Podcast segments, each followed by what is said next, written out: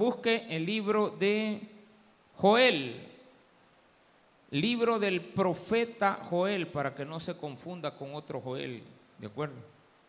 Así es de que busquemos el libro de Joel. ¿Dónde lo va a encontrar?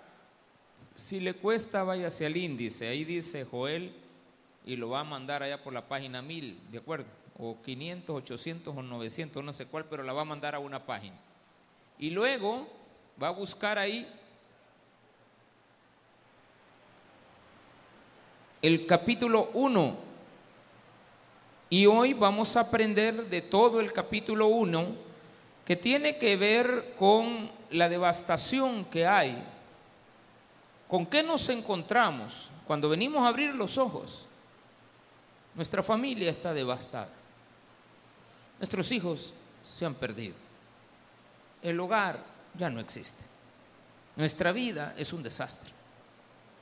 Estamos totalmente en la bancarrota, arruinados, pero perdidos. Y luego viene una situación que nos habla acerca del día del Señor, el juicio. Luego reconocer que la devastación fue enviada por Dios como consecuencia de nuestro pecado. Y de por último, hoy vamos a aprender que hay una oportunidad. Es una profecía, por lo tanto hay oportunidad. La otra semana vamos a ver el capítulo 2, pero lo vamos a dividir en dos sermones. Y el final, el capítulo 3, vamos a desarrollarlo en un solo sermón, o sea que vamos a tener cuatro sermones, pero en tres capítulos.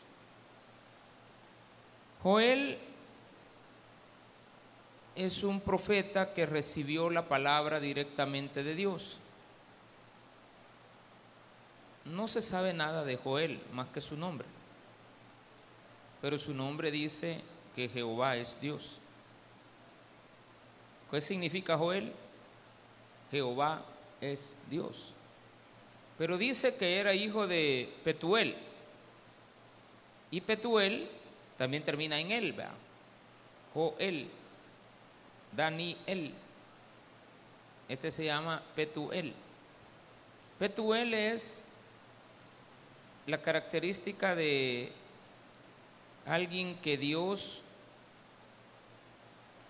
persuade, persuadido por Dios. Entonces, encontramos dentro de, este libro que Joel, por algunos atisbos que hay por ahí, por el lenguaje que ocupa, ha de haber sido una persona estudiada académicamente, ha de haber sido un profesional, ha de haber sido un escritor lingüístico, algún académico, ha de haber sido alguien bien preparado. Lo otro que sabemos es de que tenía acceso a poder predicar en Jerusalén. Otra característica del libro es de que Joel no le habla al rey, sino que le habla al sacerdote o a los sacerdotes, o sea, a los líderes religiosos. Pero evidentemente había un rey en esa época. Y la única época donde los sacerdotes gobernaron en lugar de los reyes de Judá, porque el libro es para Judá, fue cuando el rey Joás tenía siete años. Entonces los sacerdotes no podían dejar que el niño gobernara, pero era el rey. Él era, el heredero. Entonces su tío Joiada era el sacerdote. Entonces a él es que se dirige la prédica para que Él la traslade al pueblo. Pero somos rebeldes y tratamos la manera de decirle al pueblo solamente lo que nos conviene cuando somos los sacerdotes. Cuando, nosotros, lo que tenemos que hacer es trasladar la palabra de Dios y no la de un pastor. Porque la palabra del pastor por lo general va a estar sesgada por las cosas que a él le convengan o no le convengan. De tal manera que de repente usted va a tener a un pastor que le habla muy bonito porque tiene un interés de conquistarle su corazón, su bolsillo. Habrán pastores que no dirán nada de lo que esté pasando, dentro de la obra y van a ser muy permisibles. Habrán pastores que lo que quieren es quitarle sus posesiones. Incluso esto se da hasta dentro de las mismas iglesias, que de repente lo que le ha costado a una familia, a un pastor, a alguien, se lo quiere quitar otro pastor, en nombre de Dios. Y entonces empieza una debacle que tiene que ver con las actitudes, con los robos, con los engaños, con el, la usura. Y todo esto vivió Israel. Bueno, no Israel, Judá, porque la prédica va para Judá.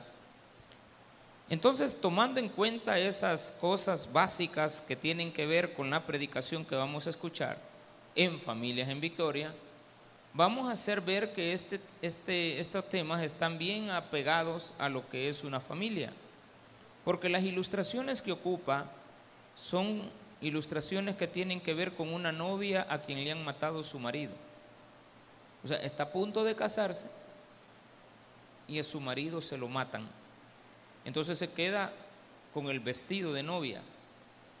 Vamos a leer el capítulo 1 si nos ponemos de pie del 1 al 4 vamos a leer, nada más. Y vamos a desarrollar los versículos del 5 al 20 después. Palabra de Jehová que vino a Joel, hijo de Petuel.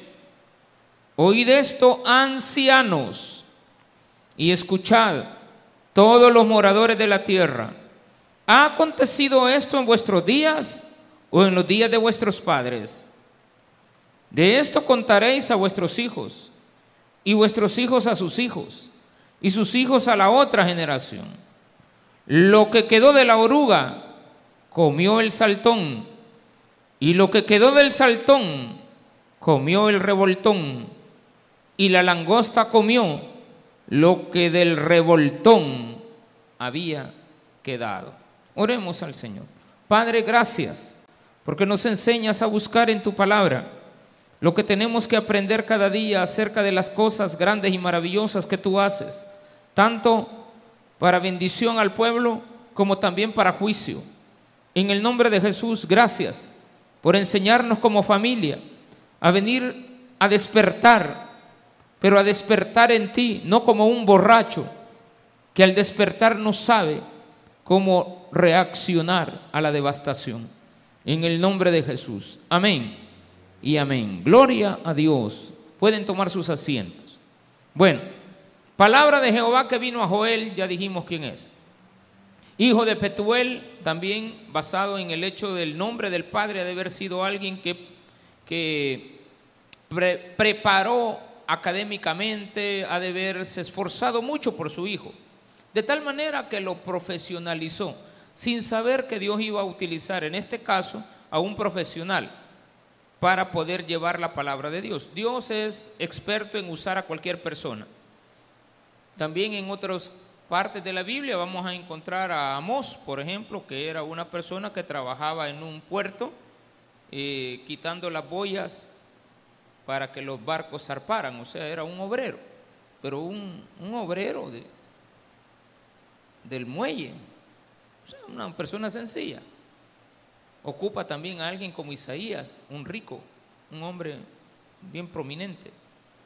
Ocupa también a un Eliseo, también un hombre hijo de un padre que tenía buenas provisiones. Y así la palabra de Dios ocupa a un príncipe, a Moisés, a un soldado, a un Josué, ocupa a un constructor, a un Noé, ocupa gente de cualquier estrato social para llevar la palabra. Oíd esto, ancianos, la palabra va dirigida a los sacerdotes. En este caso, en una similitud, es como que viviéramos una época donde el gobierno político establecido, que era del rey, no puede funcionar. Y como siempre la palabra de Dios en todos, reyes y, y profetas, en un 99%, casi siempre va dirigida a la como dice Mileiva, a, a la casta política. y a ellos se dirige por las grandes atrocidades que hay en el pueblo a causa de los pecados que ellos permiten. Pero en esta ocasión no había un rey. Es la falta de un padre o la falta de un dirigente, la falta de un líder que en teoría no puede ejercer porque tiene alguna dificultad y en este caso era la edad del muchacho, que tenía siete años. Y su padre había sido asesinado y por lo tanto tenía que gobernar él. Pero tiene siete años y no le pueden dar la potestad todavía de tener toda la dirección, porque es un niño.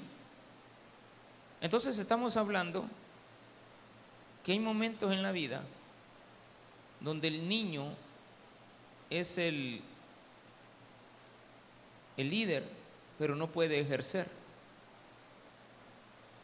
Hay familias donde los hijos tienen una gran responsabilidad, pero están limitados a poder ejercerla. Entonces, por lo tanto, nos vamos a ir al que ha quedado como responsable de la educación, y en este caso eran los sacerdotes.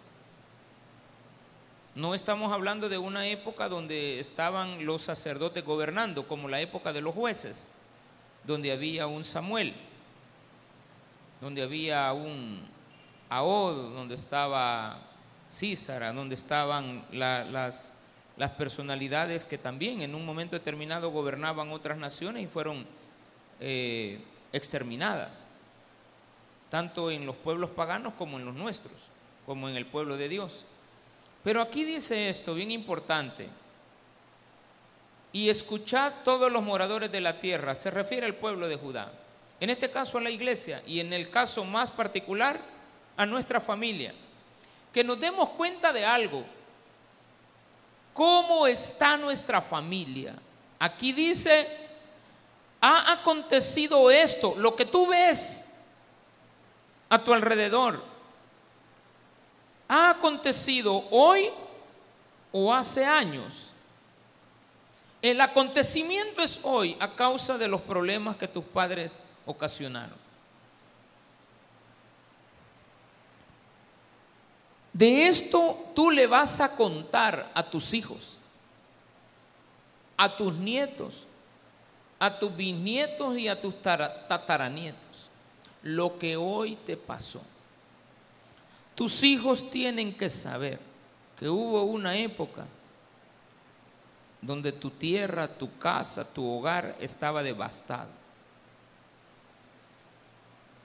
El día sábado escuché, dije también esto, lo, expliqué el día, no sé si el domingo en la mañana a las, a las 10, explicaba el caso de una ponencia que oí de una pareja que tenían muchos bienes y eran muy prósperos. Salieron huyendo de Venezuela, supongo, y fueron a parar a Estados Unidos, específicamente al área de Tampa.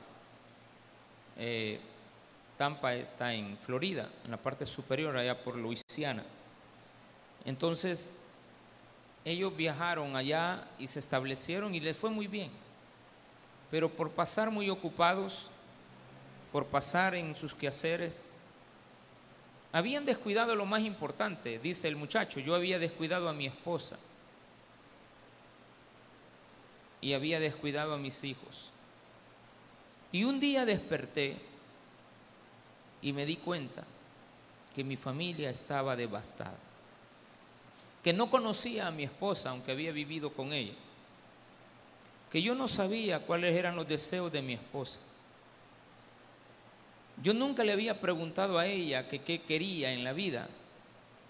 Entonces me había interesado solo en mí y por lo tanto descuidé a mi familia. Pero él encontró la oportunidad milagrosa de poder rescatar a su familia.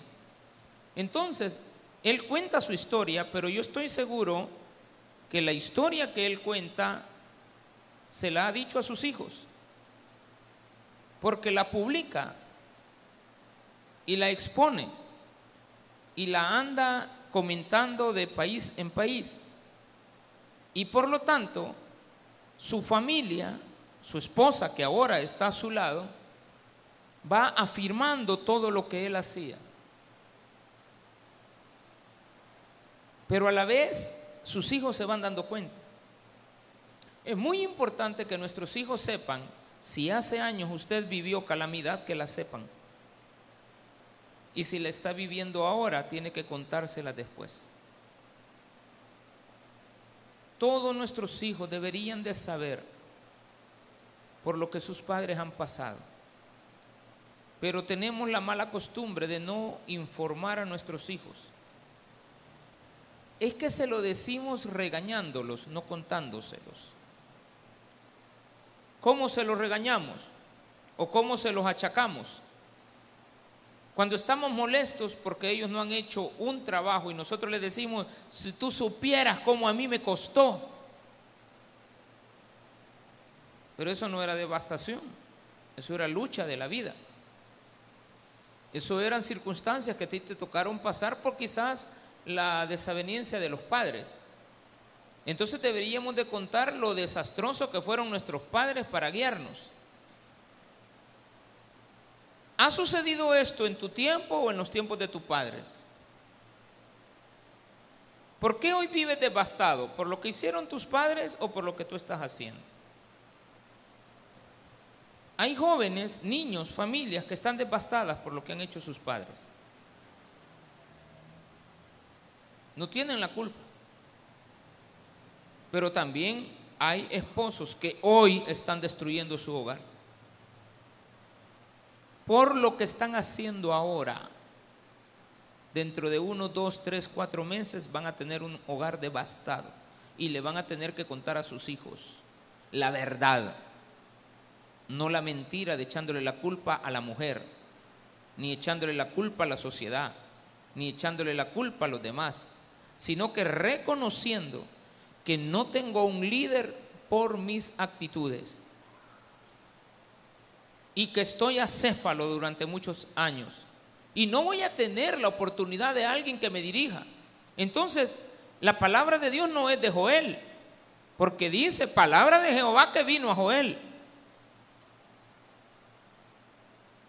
Y el nombre me dice de qué se trata el tema. Jehová es Dios, por lo tanto, este libro habla del día del Señor. Y el día del Señor no es un día de 24 horas, como muchos creen, de que habrá un día, un día nada más en el que el Señor, no, el día del Señor es un periodo. Puede ser largo, puede ser corto, puede ser como usted quiera, puede durar mil años, puede durar cinco meses, puede durar un día, puede durar 24 horas, 12 horas, no importa, el día del Señor es el día en el cual Él actúa. De esto contaréis a vuestros hijos. Lo que quedó de la oruga, ok, ¿cómo fue la historia? Fue paso a paso. La destrucción no se dio de un solo. Comenzó con un atisbo que no identificaste. Comenzó con un trago y ahora eres un total y absoluto alcohólico que ha perdido a su familia. Comenzaste robando poquito y ahora te tienen encarcelado por ser un corrupto ladrón que te mereces vivir ahí pero has afectado a tu familia. Lo que quedó de la oruga comió el saltón, va incrementando el, desarrollo de una, de una langosta. Las etapas diferentes, oruga, saltón, y lo que quedó del saltón comió el revoltón y lo que comió la y la langosta se comió todo lo que el revoltón había quedado y si la langosta llegó se comió todo y solo nos dejó las puras varas. ¿Dónde está el trigo? ¿Dónde está el alimento? ¿Dónde está todo? No hay. Guatemala es la que más está sufriendo por esta crisis de alimentos. Guatemala es la más sufrida, porque tienen la comida pero le están botando. No son los países que le compramos a ellos, como nos quieren hacer creer. Es el mismo pueblo que se está autodestruyendo. Y muchas veces dentro de nuestros hogares vivimos en un pasaje donde hay 20 casas, pero la tuya es la que se está destruyendo. se está destruyendo mi hogar. Porque todo lo empecé a dejar que avanzara, que avanzara, que avanzara, que avanzara y que avanzara hasta que llegara una langosta. ¿Por qué no me detuve cuando era oruga? ¿Por qué no me detuve cuando empecé a ver la polilla? ¿Por qué no me detuve cuando empecé a ver los animalitos que ya se habían diseminado pero no tenían alas? ¿Por qué esperé a que tuvieran alas, volaran y se acabaran todo lo que había? Porque no tenía alguien que me dirigiera, porque yo mismo me dirigía. Y no hay nada peor en el hombre que su propio corazón, que te engaña todos los días. No es el enemigo quien te engaña, soy yo quien me autoengaño. La misma palabra de Dios lo dice, no hay nada peor en el hombre que su propio corazón. Deja de confiar en el hombre y confía en Jehová. Y no se refiere al otro hombre. No se refiere a confiar en el abogado, en el doctor, en el profesional, en el, en el obrero. Se refiere a confiar en mí.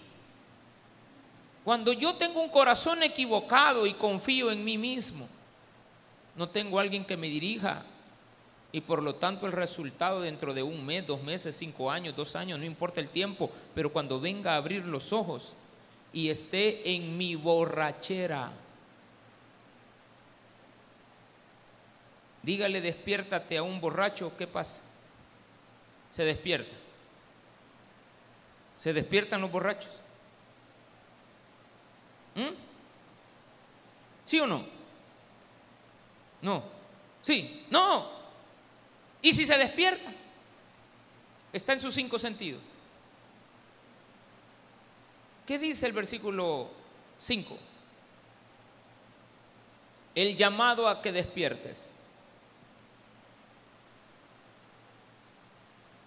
Hay esposos o esposas, o líderes o sacerdotes, pastores que están borrachos. Y como están borrachos, no se levantan con fuerza espiritual, porque la palabra, le puse de título, despierten al borracho, no se puede. Versículo 5 dice, despertad borracho, despertad borrachos. Lo puedo tomar de dos sentidos, pero el correcto es que despertemos al borracho. Pero aquí también podría alguien equivocadamente decir que despertemos y que cuando despertemos vamos a estar borrachos. No, es que antes de dormir te quedaste bien fondeado por borracho, ¿de acuerdo? Pero no dice despierta borracho que te voy a poner sobrio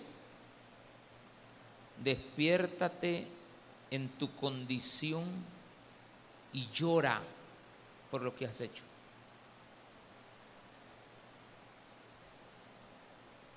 Un hombre, una persona, un pueblo, una iglesia borracha, lo que tiene es la, la pérdida espiritual. Esto lo que quiere decir es que espiritualmente no tienes la fuerza para clamar a Dios. Entonces, tenemos a un pueblo que se le está diciendo que analice la situación actual de su vida o lo que pasó antes, pero que se den cuenta que ya sea antes o ahora, tu situación es de devastación. Porque si la... Ah, qué bonito, ¿verdad? Cuando la langosta llegó a Egipto.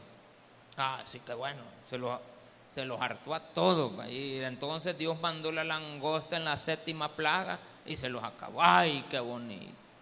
Ajá, y cuando te pasó a ti, pueblo de Dios, rebelde, ¿qué quieres hacer con tu vida? Lo que quieras.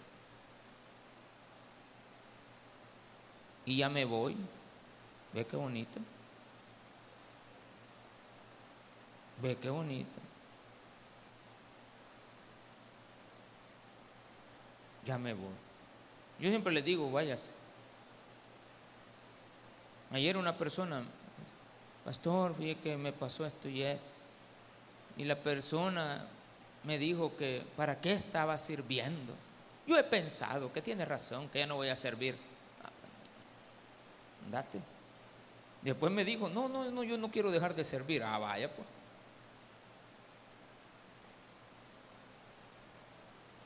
Y, fui bien, tosco y duro, como nunca me había comportado con esa persona. yo, yo siento que me pasé de, se me pasó la mano. Después me lo analicé y dije, no tenía que haber sido así. Yo no tenía que haber maltratado, pero quizás eso la reaccionó. Quizás eso le, le, hizo volver en sí. Y después, no, no, no, pastor, yo no. Tiene razón, no, no, no. Yo no debo de dejar de servir. Vaya, pues le digo, ¿seguimos o paramos? Seguimos, paramos, seguimos. Saquen el pañuelo. Ay, hermano? ¿Va a poner a bailar? Despertad borrachos y llorad. Tu condición no está apta cuando te levantas para poder clamar a Dios, porque solamente aquel que se acuesta con Dios se levanta con Dios. Pero el que se fue a acostar con un amante se despierta sin esposa, ¿de acuerdo? Fácil. No hay dónde preguntar. Si te acostaste borracho, te despertaste borracho. Porque cuando te despiertas el borracho no sale sobrio. Está de goma, quiere más guaro. Entonces viene la palabra y dice, gemid todos los que bebéis vino a causa del mosto. Ay, ¿sabes? ¿A qué se te siente el aliento? Aguaro. O sea que te despertaste para chillar pero te volviste a echar el trago. Ahí dice, hueles a mosto. O sea, tu aliento, aliento de dragón, ¿de acuerdo? La, la maquinita no miente, sople. No, para afuera, viejo. Más duro. Y el hombre no quiere que le marque, pero al ratito ahí aparece 180. Seis cervezas se, ha, bebido. No que yo puedo, con dos, dos cervezas, por más ladrillo que, seco que sea, ya empezó a perder la sensibilidad de sus sentidos. Hay personas que hay que desintoxicarlas y hasta que están desintoxicadas pueden venir a clamarle a Dios. Cuesta, hermano. Pero no es el borracho, es la iglesia la que está embriagada. Pero el mensaje se lo han dado al pastor. Oí de esto ancianos y escuchad todos los moradores de la tierra. O sea, Espero que toda la iglesia reciba el mensaje. Porque pueblo fuerte e innumerable subió a mi tierra. Sus dientes son dientes de león y sus muelas muelas de león. ¿Qué te viene? Yo tengo preparado por ahí un león que te va a hartar. Y tengo a los hijos de los leones también, porque dice, sus dientes son dientes de león y sus muelas muelas de león he levantado a alguien fuerte que no está borracho. Yo he levantado a un hombre malo para ti. Eso está tremendo este mensaje. Estoy tratando la manera de no perder que es una profecía pero enfocarla al problema que tenemos como padres de familia o madres o esposos y esposas o parejas acompañadas que han destruido sus vidas. Y ténganlo por seguro, que está preparado un pueblo fuerte, porque el borracho no está fuerte, la iglesia es la que está borracha y el mundo está fuerte. Qué tremendo es esto. Asoló mi vida La langosta te dejó todo acabado, pero el hombre fuerte vino a destruir la vid. ¿Y qué es la vid? El esposo. La vid verdadera. Vino y asoló al esposo. Estabas a punto de casarte. Todo iba bien. Ya le habías aceptado al marido que te, iba, te ibas a vestir de blanco después de ocho años de estar rejuntado. Pero no, la situación vino y se descompuso toda y ahora ya no hay oportunidad de rescatar ese matrimonio o esa pareja acompañada. Yo prefiero que usted vuelva con, con, con su marido con el cual no se ha casado todavía. Yo prefiero eso a que ande de hombre en hombre. Es preferible. No me puedo alegrar porque no están casados, pero tampoco me alegra que se separen siendo pareja de unión libre. No me agrada. Porque lo veo como esposo, claro. Hace años Hubo una pareja acá en la iglesia que como yo no sabía, yo los miraba como esposos, pero el problema es que se habían venido, estaban aquí en la iglesia, pero eran amantes. Y yo los miraba como esposos. Pero después me di cuenta por una conversación de ellos, una confesión, que la esposa del muchacho estaba orando para que ella dejara él dejara a la mujer que tenía. Ahí me partió a mí, pues, y no tiene razón. La mujer va a ganar. La, amante es la que está aquí. Entonces la, la de la otra iglesia va a ganar. Y gracias a Dios el hombre se fue de aquí con su esposa. salió de aquí para su hogar, lo restauró. Y la persona que quedó acá, Dios la restauró también presentándole a otro marido, a otro hombre que hizo bien de ella, pero ya sola. Eh, yo perdí las dos personas. No, pero no perdí nada, porque nadie es mío. No, al contrario, estoy muy contento. Yo lo veo, lo saludo. Jamás les digo entren a la iglesia, porque ella va con su esposo a su iglesia. El respeto. No, hermana, su esposo.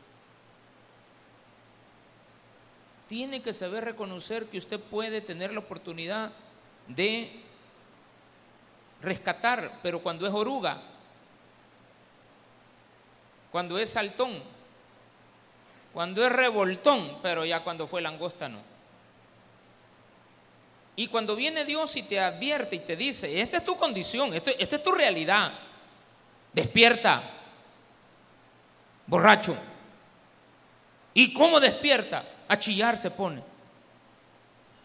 Entonces viene Dios y dice, te tengo preparado un pueblo fuerte, pero este pueblo fuerte va a venir y te va a quitar al esposo. Asoló mi vida y descortezó mi higuera, del todo la desnudó y derribó, sus ramas quedaron blancas. entonces está hablando de quitar al esposo. Proféticamente está hablando de Cristo.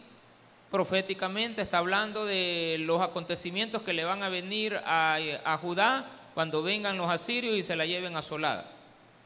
Eso es profecía, ¿de acuerdo? Aplicación de la palabra nuestra familia, nuestra condición, lo que tenemos, la actualidad, cómo está nuestro hogar, está bueno, está malo, está estable, no está estable.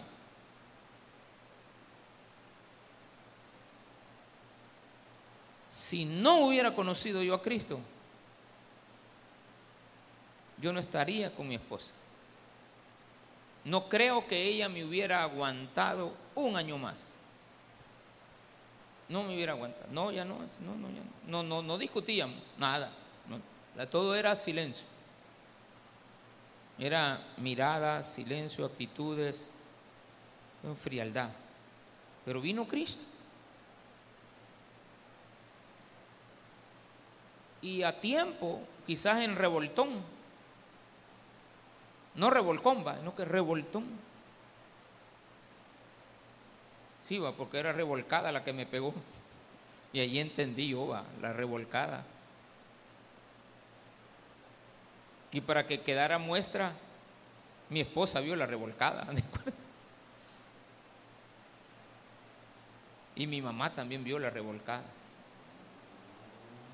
Dije yo, yo no dije nada, yo me quedé callado. Pero yo dije, esto es conmigo, dije. Esto no es con ella, ni con mi madre, ni con mis hijas, ni con mis padres, ni con nadie. Esto es conmigo. Hay que tomar una actitud diferente y arrepentirse. Y despertar, pero despertar sobrios.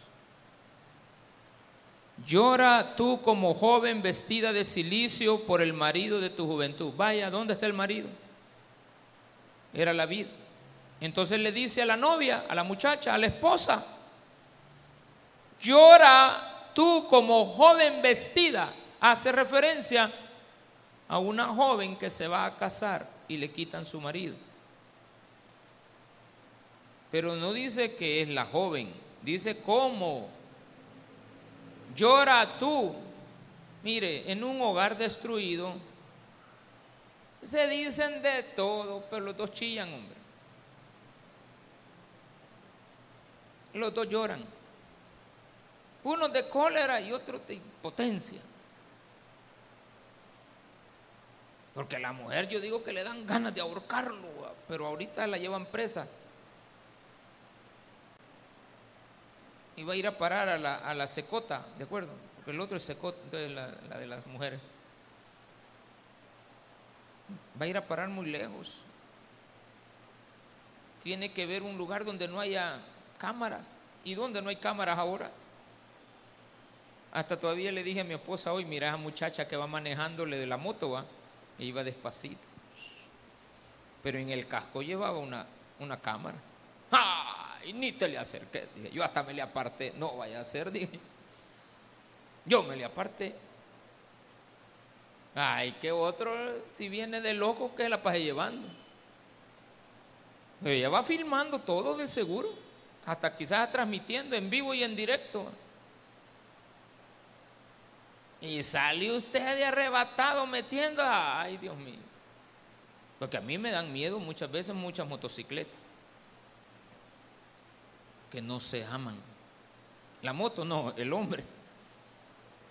No aman a su familia. Y las consecuencias de un, de un accidente las va a pagar la familia. Llora tú como joven vestida de silicio por el marido de tu juventud. ¿Qué más es eso? Una mujer vestida y alborotada. Desapareció de la casa de Jehová la ofrenda y la libación. Los sacerdotes ministros de Jehová están de duelo. ¿Quiénes? Ay, los pastores de ay, perdimos a un hermano. Se nos fue a un hogar, se nos fue aquí. Ay, perdimos esto. Los dos muchachos. Salió preñada la muchacha. Y nos lamentamos pudiendo haber resuelto. Y acabo de, acabo de estar hablando con un hermano acá en la iglesia y le digo,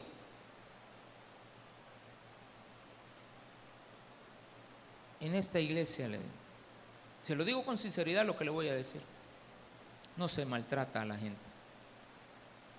Nadie lo único que se les dice es la verdad. Y cuando actuamos con la verdad, diles, y les digo, la verdad molesta, pero es preferible que te digan la verdad, a que te traten con mentiras, con cariños, con falsedades y tengan un puñal en la mano para abrazarte y metértelo en la espalda. Eh, hay un problema serio. No nos gusta que Dios nos diga las cosas.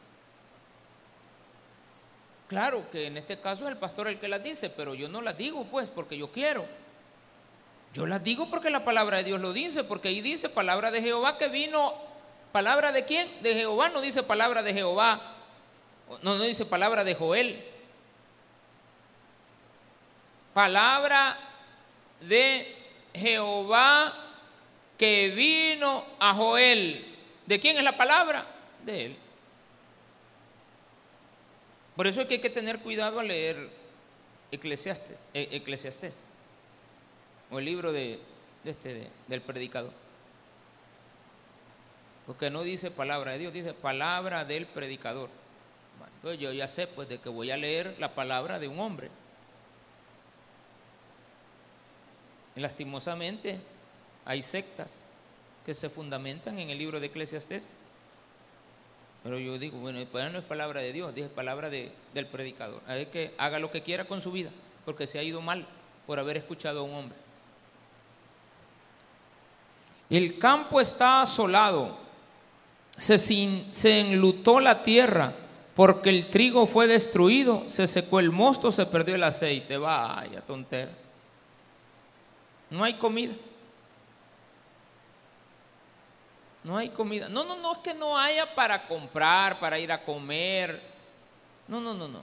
Un día de esto fui a un lugar donde este, la persona no tiene trastos. No tiene trastos en la casa. Compra, no importa, desechable. Porque no le gusta lavar trastos. Compra desechable, le da al marido que se arte y que bote la comida. O sea, que, que bote el plato. No, anda lavando plato.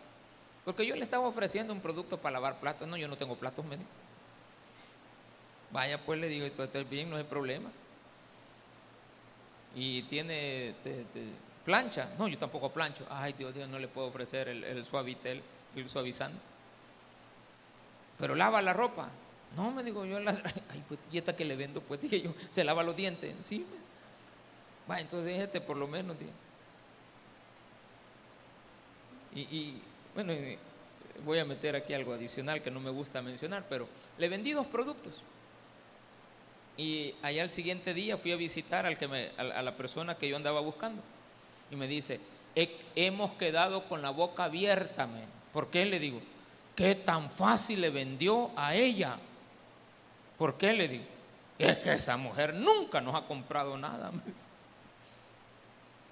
Y a usted bien facilito le pagó y todavía agarró la, el, celular y le mandó lo demás. Pastor, ¿cómo hace? Yo no sé, algo le tenía que, algo que yo no me podía venir con las manos vacías. Algo tenía que hacer en la vida. Hay que insistir. Hay que mejorar. Dios nos ha dado fuerzas para no quedar devastados, para no quedar sin comida. Porque ahí dice, el campo está asolado, se enlutó la tierra. ¿Qué es enlutar la tierra? La tierra no va a dar su fruto. La tierra va a dejar de producir. La tierra no va a dar frijoles, no va a dar arroz, no va a dar nada porque está de luto. Pues sí, pero yo sembré, pero mandé la lluvia antes del tiempo y entonces lo que había sembrado se lo llevó al agua. ¿Y qué quedó en la... Nada, fui a ver, no había ni una semilla.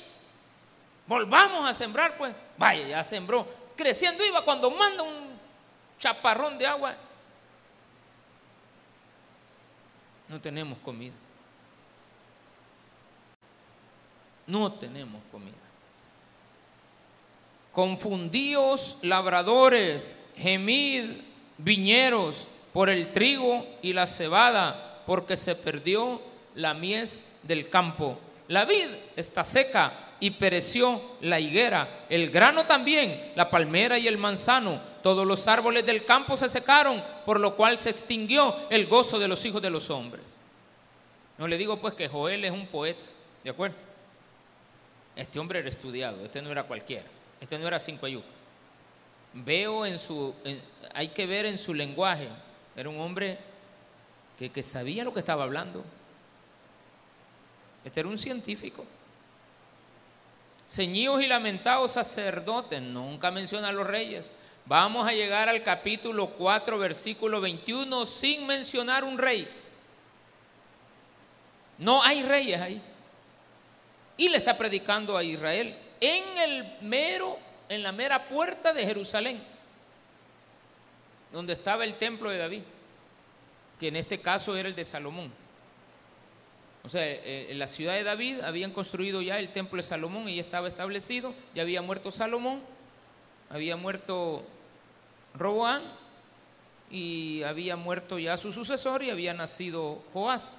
Y Joás tenía siete años, por lo tanto no podía gobernar. Pero bien, proclamada ayuno. Esto es un llamado de Dios. El versículo 14. Préstele atención a esta salida.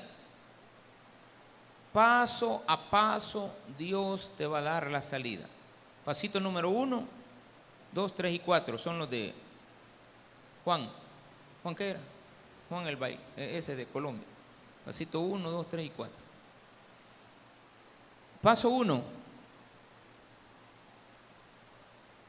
Proclamada ayuno. Pasito número uno. Convocada asamblea. Paso número dos. Congregada a los ancianos. Paso número tres. Llámenme a toda la iglesia. Paso número cuatro. Los moradores de la tierra en la casa de Jehová. No se me reúnan fuera. Eso de reuniones fuera de la iglesia. No. No.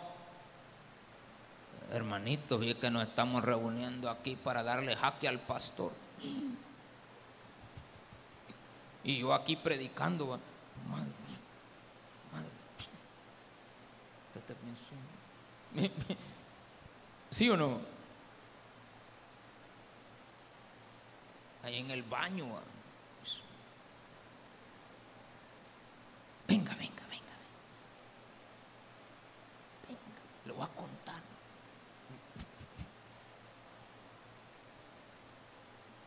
Mire, vea el problema de su casa. Deje de estar viendo lo que le pasa al vecino, hombre. Vea su problema, resuelve el suyo. Mira la viga que tienes en tu ojo y después le vas a ayudar a sacar a tu hermano la pajita que tiene ahí. Y estuvo. Y a uno le, sí, soplame aquí, le dice uno a la mujer, va. Y uno con los lentes. Y ella va a soplarle aquí enfrente. Y nada, quítate los lentes, viejo. No voy a verte, le, es que no necesitas verme. Yo puedo ver sin lentes. No sé qué veo, pero veo algo. Veo hombres así como de árboles. Pero estoy tan acostumbrado que hasta para comer tengo que ponerme los lentes. Ahí digo, si solo lo que tenés que tocar es dónde está la tortilla y calcular dónde está el, los frijoles y zamparte. No tengo que estar bien. A veces estoy comiendo y mi esposa apaga la luz porque ella quiere dormir y yo todavía estoy comiendo. Ay, disculpame, dice. Ay, ya me está diciendo, ¿por qué estás hartándote a las 11? De hora de dormir, no de comer. Proclamada ayuno, convocada asamblea, congregada a los ancianos y a todos los moradores de la tierra en la casa de Jehová, vuestro Dios, y clamada a Jehová, paso 5. Pero, ¿hicieron caso? ¿Hicieron caso? No, cada quien va ajustado por cada lado. Cada quien va ajustado, uno por allá y el otro por allá. Vaya, pues. Paso número uno, ayuno. Convocar, pero dice ahí proclamar no como una obligación, sino que como separar la condición humana que estás viviendo de devastación y darte cuenta que Dios te está mandando a un momento de meditación para que hables con Él. Eso es el ayuno. No es dejar de comer. Yo no estoy haciendo ayuno, una dieta. Ay, no voy a comer. Es que estoy en ayuno los lunes. No, lo que pasa es que muchas pupusas, hermano. demasiado. Y yo no me quiero separar de la señora. Pues sí, porque entre más estómago uno tiene, más se separa de ella. ¿De acuerdo? Por eso ese es el problema. Yo digo, bueno, estoy analizando lo que ella quiere. Bueno, ¿De acuerdo? No fue arrebatado. Y dice, ay del día, porque cercano está el día. ¿Cuál es el tema? El tema principal del libro. Aquí está. Ay del día, porque cercano está el día. Y vendrá como destrucción por el Todopoderoso. Proféticamente está hablando de la gran tribulación, va. Olvidémonos de la gran tribulación. El día. El día que se te convoca. No en la iglesia, sino que en los juzgados. Ajá, señor, ¿cómo es usted? Julito Abdalá, vaya. Aquí ha sido demandado por golpes, maltrato. Yo, yo no soy violento. Espérame, señor, espérame, cálmese. Yo me lo voy a llevar jalado también, a mí no me esté gritando, ¿de acuerdo? Aquí no venga. entonces. ¿No fue arrebatado el alimento de delante de vuestros ojos, la alegría y el placer de la casa de nuestro Dios? ¿Ya te diste cuenta? El grano se pudrió debajo de los terrones. Los graneros fueron asolados, los alfolíes destruidos, porque se secó el trigo. ¿Cómo gimieron las bestias? Mire, este tema es bien curioso. le voy a decir algo que esto dice. Tradúzcalo al español.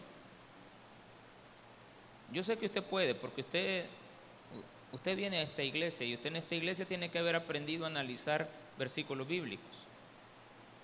¿Cómo gimieron las bestias?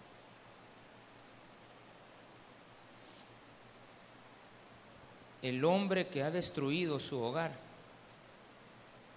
que ha destruido su vida hace sufrir a los perritos que tiene en la casa.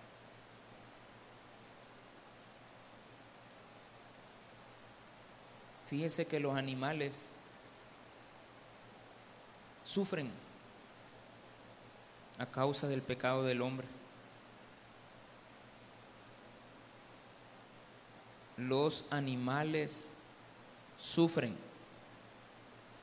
Y Dios aquí dice que hiciste que hasta tus animales fueran maltratados. Cómo gimieron las bestias, cuán turbados anduvieron los atos de los bueyes, porque no tuvieron pastos, también fueron asolados los rebaños de las ovejas. A causa de que yo tengo destruido mi hogar, no me gustan los gatos, pero me imagino que ni el gato tiene para hartarse, hermano.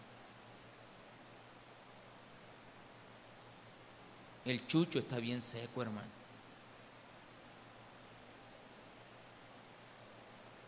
El pajarito ni el pis que tiene. La tortuga ni, ni comida de chucho le han dado. No tienes para un guineo y darle a la tortuguita. Ni se lo va a dar todo, un pedacito le puede dar. ¿Cómo gimieron? A ti, oh Jehová, clamaré. Esta es la última oportunidad que Dios te da. Porque fuego consumió los pastos del desierto y llama abrazó todos los árboles del campo. Ahí está como el profeta haciendo un llamado a que él ve en el pueblo algo reflejado que el pueblo no quiere hacer, pero que estamos obligados a decirle al pueblo que debía de haberlo hecho. Las bestias del campo bramarán también a ti, porque se secaron los arroyos de las aguas y, fueron y fuego consumió las praderas del desierto. Hasta ahí vamos a llegar, porque también es tarde. Y usted me va a regañar a mí.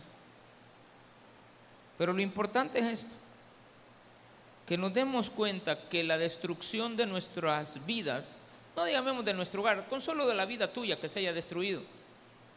Nos tiene que hacer un llamado a despertarnos, pero despertarnos sobrios, para no darnos cuenta que hemos perdido y nos hemos quedado como novia alborotada en un altar. Y tampoco Dios está olvidando de que por la causa de nuestra destrucción, hasta los animales están sufriendo. No hay nada en la casa. Entonces este es un llamado final. A ti, oh Jehová, clamaré, porque fuego consumió los pastos. No me queda otra más que buscarlo a Él. Pero los pasos ya estaban dados. ¿O no? Paso a paso me dijo lo que tenía que hacer. Pero ¿hizo eso el pueblo? No. Y por no haberlo hecho, fuiste rebelde. Y como fuiste rebelde, entonces estamos en el versículo 1 para volver a repetir este libro dentro de un tiempo y ver si realmente nosotros hicimos caso. Si no, ahí te va a quedar grabado en un sermón, que allá cuando tú quieras volverlo a oír, lo oyes, porque vas pasando y pasando yo iba, y ahí Dios te va a hablar. Si estamos a tiempo, corrijamos. Démosle un fuerte aplauso a nuestro Señor.